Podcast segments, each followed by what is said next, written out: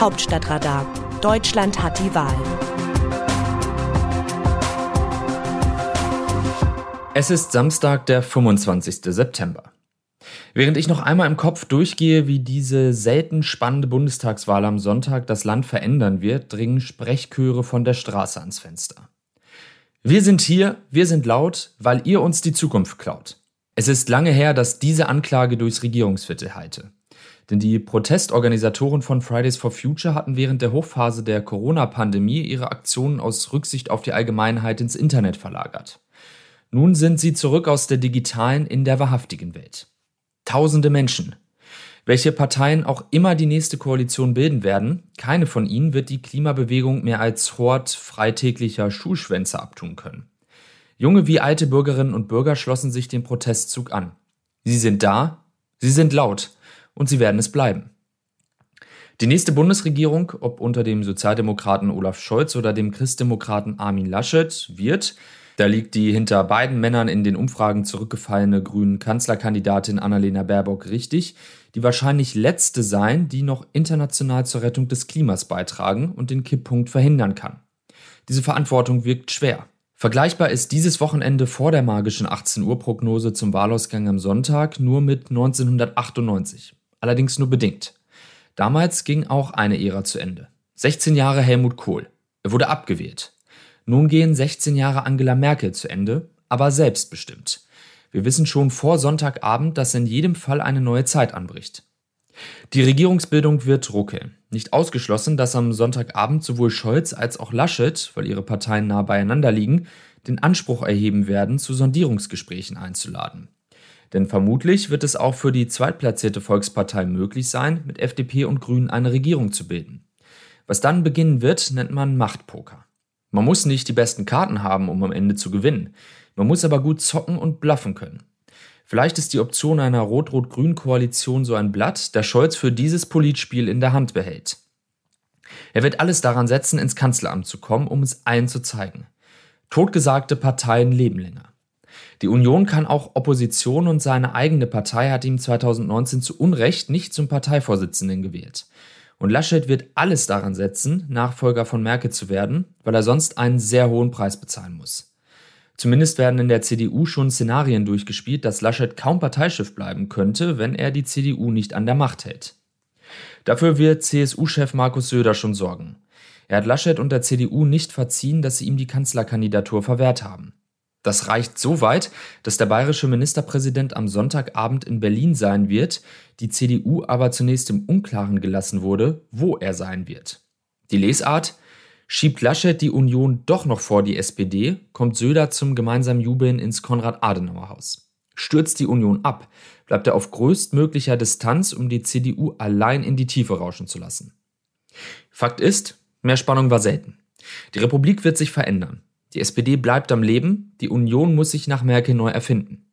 Die FDP kann nach 2017 kein zweites Mal sagen, dass sie es besser findet, nicht zu regieren, als falsch zu regieren. Angst vor Fehlern zeichnet keine Partei aus. Die Grünen werden enttäuscht sein, dass sie nicht an ihre grandiosen Umfragewerte von April heranreichen. Womöglich wird Annalena Baerbock unter Druck geraten. Wie Söder hat ihr Co-Vorsitzender Robert Habeck nicht verwunden, dass ihm die Kanzlerkandidatur verwehrt wurde aber die Grünen werden trotzdem ein sehr viel besseres Ergebnis als 2017 einfahren. Und auch dies ist klar, keine Partei wird mehr an einer starken Klimaschutzpolitik vorbeikommen. Merkel sagte bei der Schlusskundgebung des Unionswahlkampfs am Freitag in München, der Erde werde mehr entnommen als gegeben. Das zu stoppen sei das Wichtigste. Das überlässt sie nun anderen.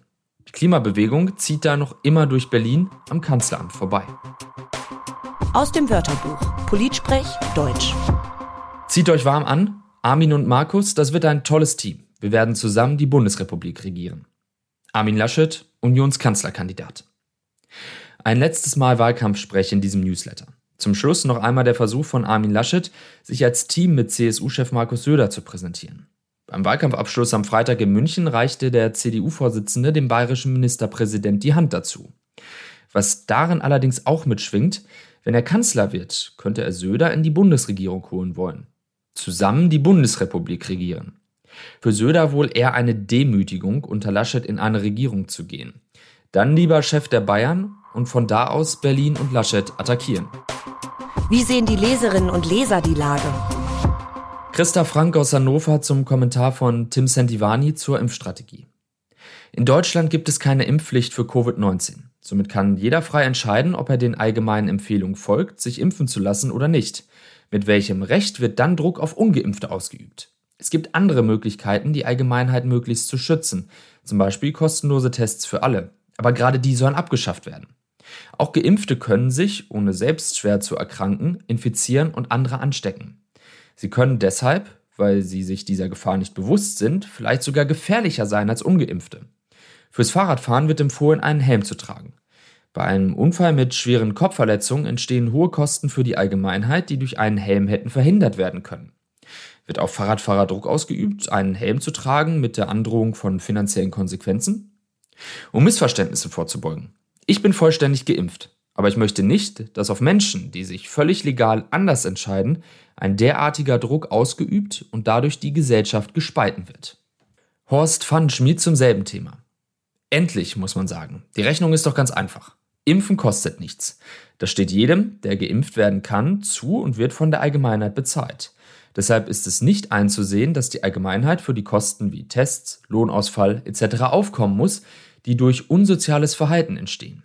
Ich würde sogar noch viel weiter gehen und auch die Kosten, die bei einer eventuellen Infektion mit Corona entstehen, Verweigerer selbst bezahlen zu lassen. Davon ausgenommen werden dürften nur noch die Menschen, die aus medizinischen Gründen nicht geimpft werden dürfen. Wer verweigert, hat auch das Geld zum Zahlen. Monika Merschitz aus Neustadt an der Weinstraße zum Wahlkampf allgemein. Hallo an das Hauptstadtradar. Aus meiner Sicht wird zwar viel geredet, aber nichts gesagt. Wie immer. Wieso wird nicht darauf geachtet, was die Bürger wollen? Ich habe des Öfteren schon gehört, dass es zwar gut ist, den Menschen in anderen Ländern zu helfen, aber warum werden Leute, die hier Verbrechen begehen, nicht sofort nach Absitzen der Strafe wieder aus dem Land in ihre Heimat geschickt? Warum müssen wir uns immer noch als Nazis betiteln lassen? Es war vor unserer Zeit, es darf sich nicht wiederholen. Aber wir sind nicht die Nazis. Katrin Becker zu Jan Sternbergs Text über Cannabis. Bei der Cannabis-Legalisierung geht es nicht um eine Freigabe für alle, sondern um einen geregelten Zugang für Erwachsene in lizenzierten Fachgeschäften. Seit Jahrzehnten wird Prohibition betrieben, sie hat übrigens schon bei Alkohol nicht funktioniert. Auf die Konsumentenzahlen hat dies jedoch keinen Einfluss. Im Gegenteil, die Zahlen steigen, geschätzt sind es derzeit 4 Millionen. Die Einteilung in legale und illegale Drogen ist rein ideologisch und entbehrt wissenschaftlicher Fakten. Alkohol und Tabak haben ein höheres Sucht- und Schadstoffpotenzial als Cannabis. Keiner käme auf die Idee, diese beiden Substanzen, wie Cannabis, in der Medizin als Heilmittel einzusetzen. Menschen mit Vorliebe ihres Genussmittels Cannabis statt Alkohol werden durch diese Willkür ungleich behandelt, indem man sie stigmatisiert, kriminalisiert und ihre Existenzen zerstört. Es wird immer betont, die Verbotspolitik diene dem Gesundheitsschutz.